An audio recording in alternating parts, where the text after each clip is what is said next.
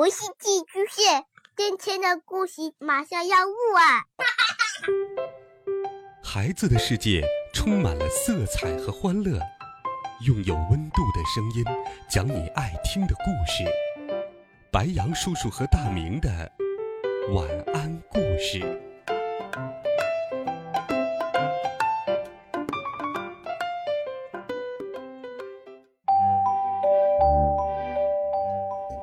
小朋友们、同学们，大家好，欢迎收听白羊叔叔讲故事。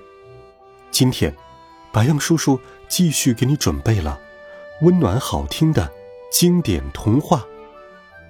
继续来听《鼹鼠的故事之鼹鼠进城历险记》三。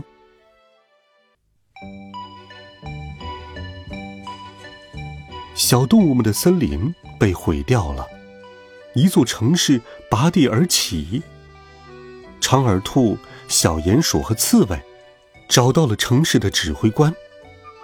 指挥官决定给他们一个大惊喜。工人们忙着敲敲打打，又锯又扫又粘又涂，好不热闹。小心别让太阳掉下来，铺上草皮。刚好有五朵云，长官全按照您的吩咐了。小鼹鼠、长耳兔和刺猬听着指挥官用电话发号施令，他们猜不透这是怎么回事。对不起，先生，我们想知道。别着急，你们会知道的。工人们还在施工，慢点，慢点，这样树才不会裂开。哎。你们有没有把池塘那块大石头用螺丝拧紧呢？过了好一阵，有个建筑工人把他们带到一扇门前，把门打开，向他们宣布：“请进，尊贵的小客人们，参观一下吧。我们给你们建造了一个新家，什么也不缺。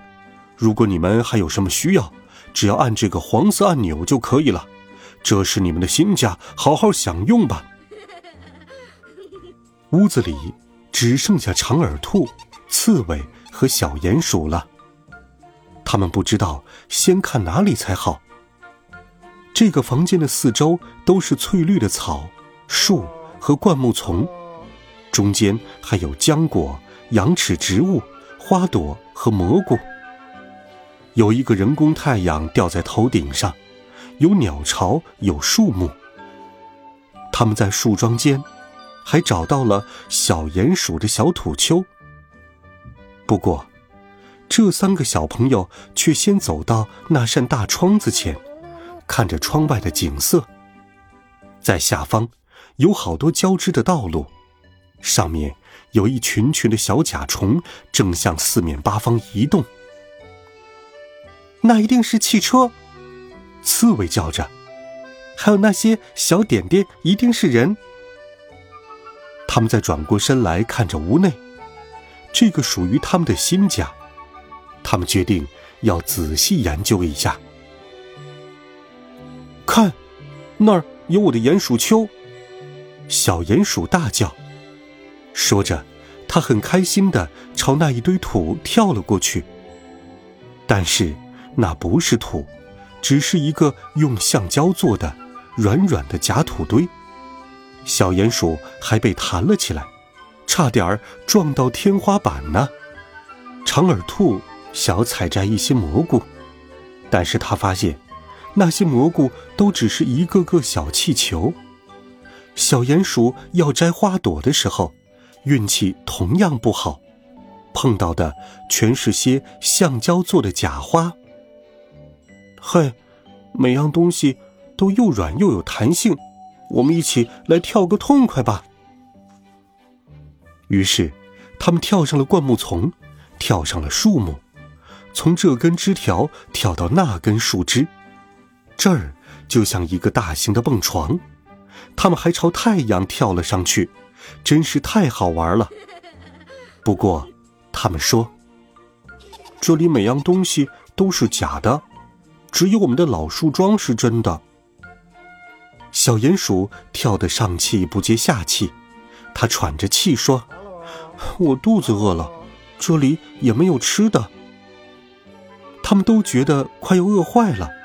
忽然，长耳兔想起了那个黄色按钮，他赶紧跑过去按了一下。这时候，从云堆中有扇门打开了。有个人给他们提来了两个装满各种食物的大篮子。晚餐时间到了，这个人大声喊道。他把篮子放下后就离开了。三个小家伙都饿坏了，急忙跳向食物篮。等等，长耳兔大叫：“如果这些食物也都是橡胶做的，就像这个房间的每样东西一样呢？我宁愿饿死，也不要尝一口用气球做的梨子。”刺猬说：“我们至少要试一下呀。”他咬了一口。证明这些食物是真的。胡萝卜、香蕉、苹果、葡萄，每一样都是真的。他们大口大口的吃了起来。我从没有吃过这么棒的食物。如果每天都这样，我就没什么好抱怨的了。过去在森林里从来没有吃的这样过瘾。长耳兔说道。吃完食物。他们都渴了，看到篮子里还有好几瓶果汁。他们找到一个拔塞钻，小鼹鼠把拔塞钻插进了瓶盖，使劲的拉。忽然，好大的一声碰，瓶塞拔了出来，小鼹鼠也跟着飞起来，撞到了一棵橡胶树上。它又弹回来，拔塞钻的尖端直直的插进屋子。另一头的一棵膨胀的树上，砰！那棵假树爆炸了，碎片满天飞。接着，四面八方都传出爆裂声，一下子，整个房间全毁了。人造森林全都变成了一片片小碎片，飞散的哪儿都是。三个饱受折磨的小家伙。陷在这一团混乱当中，小鼹鼠竟然还悬挂在原来吊着假太阳的天花板上。抓牢啊！长耳兔大叫，说着把身子翻了过来。食物、篮子、塑料碎片散落在四周。看看我们，我们做了坏事。小鼹鼠说着，手一松。落在一堆软软的橡胶上。那些人就快要回来了，看到这里一团糟，我们最好离开这里。他们三个赶紧跑下楼梯，连乘电梯都嫌慢。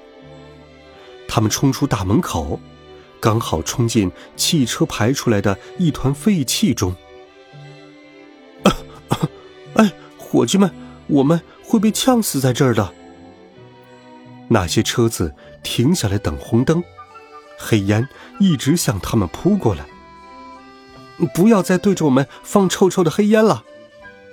长耳兔对着前面那辆蓝色的汽车司机大叫起来，但是那个司机根本就没有听到，废气还是不停的排放出来。小鼹鼠发现，旁边的垃圾桶里有一个很大的软木塞。它立刻把软木塞抓起来，塞进那辆蓝色汽车的排气管里。这时，红灯变成绿灯，所有的车都开动了，只有那辆蓝色汽车停着不动，因为它的排气管被堵住了，发动不了了。司机跳下车子，打开引擎盖，拿出所有的工具，想尽办法。却还是不能让车子发动起来。在这个陌生的城市里，小鼹鼠和他的朋友们还会有哪些有趣的冒险经历呢？欢迎继续收听白杨叔叔讲故事，温暖讲述，为爱发声。我们明天见，晚安，好梦。